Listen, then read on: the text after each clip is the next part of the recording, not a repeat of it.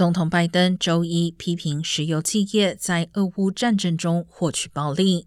他指出，俄乌战争导致全球天然气价格飙升，美国政府采取行动让天然气价格得以下降。每加仑价格从今年夏天的高峰下跌超过一点二美元。但在石油方面，每家石油企业的季度财务报告却都反映创纪录的利润。